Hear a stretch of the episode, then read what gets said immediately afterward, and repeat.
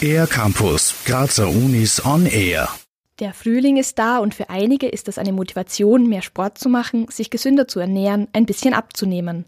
Die Karl-Franzens-Universität widmet sich in der langen Nacht der Forschung am 13. April ganz dem Thema Wissenschaft für ein gesundes Leben.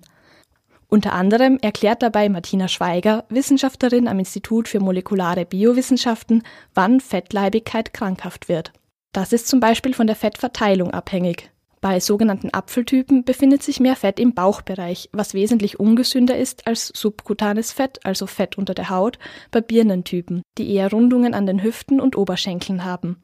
Der Hauptgrund, warum das intraabdominale oder das Bauchfett so viel schlechter ist als das subkutane Fett, ist der, dass es metabolisch sehr aktiv ist. Das heißt, es wird sehr viel mehr Fett von diesem Fettgewebe permanent abgebaut. Es werden viel mehr Fettsäuren ins Blut dadurch sekretiert und diese Fettsäuren, die dann im Blut sind, die haben dann diese ganzen negativen Eigenschaften, die eigentlich damit behaftet sind, nämlich dass dadurch erhöhte Herz-Kreislauf-Erkrankungsrisiko ist und ein erhöhtes Risiko Diabetes zu bekommen.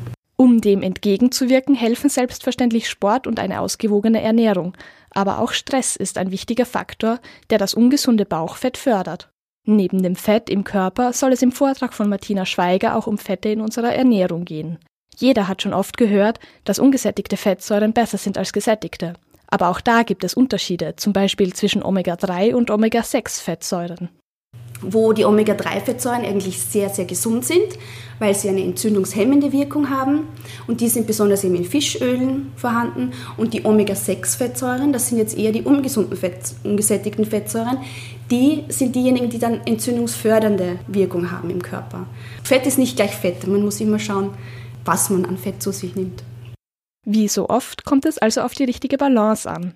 Genaueres erzählt Martina Schweiger bei der langen Nacht der Forschung – Warum sie sich bei dem österreichweiten Forschungsevent engagiert, begründet sie so.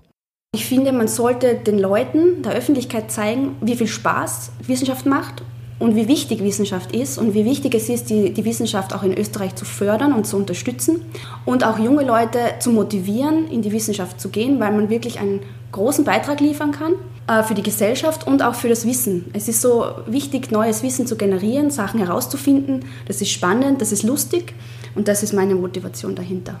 Wer also gerne genauer wissen möchte, warum Fett nicht gleich Fett ist, sowohl in Bezug auf Fettgewebe in unserem Körper als auch in Bezug auf Fette in unserer Ernährung, der sollte den Vortrag von Martina Schweiger am 13. April nicht verpassen. Weitere Informationen zu allen Stationen bei der Langen Nacht der Forschung gibt es online unter www.langenachtderforschung.at. Für den R-Campus der Grazer Universitäten Johanna Trummer. Mehr über die Grazer Universitäten auf ercampus-graz.at